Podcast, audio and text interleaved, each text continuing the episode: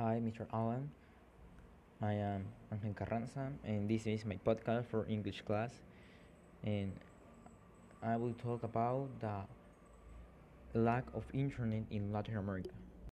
The lack of internet, an essential tool in time of pandemic, has limited access to work in remote education in 40 million households in Latin America.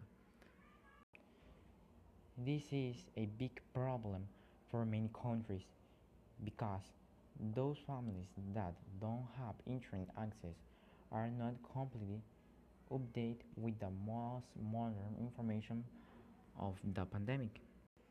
Apart of that, many students cannot continue with their classes during the quarantine.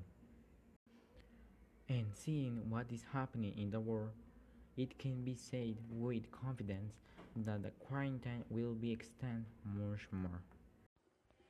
And this means that the problem will get bigger, that longer these people go without being able to inform themselves properly.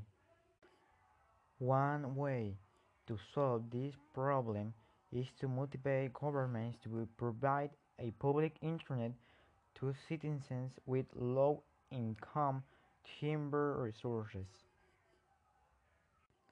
I know it will not be a quick solution, but with time, this will eliminate the misinformation of the war, and people will no longer be ignorant.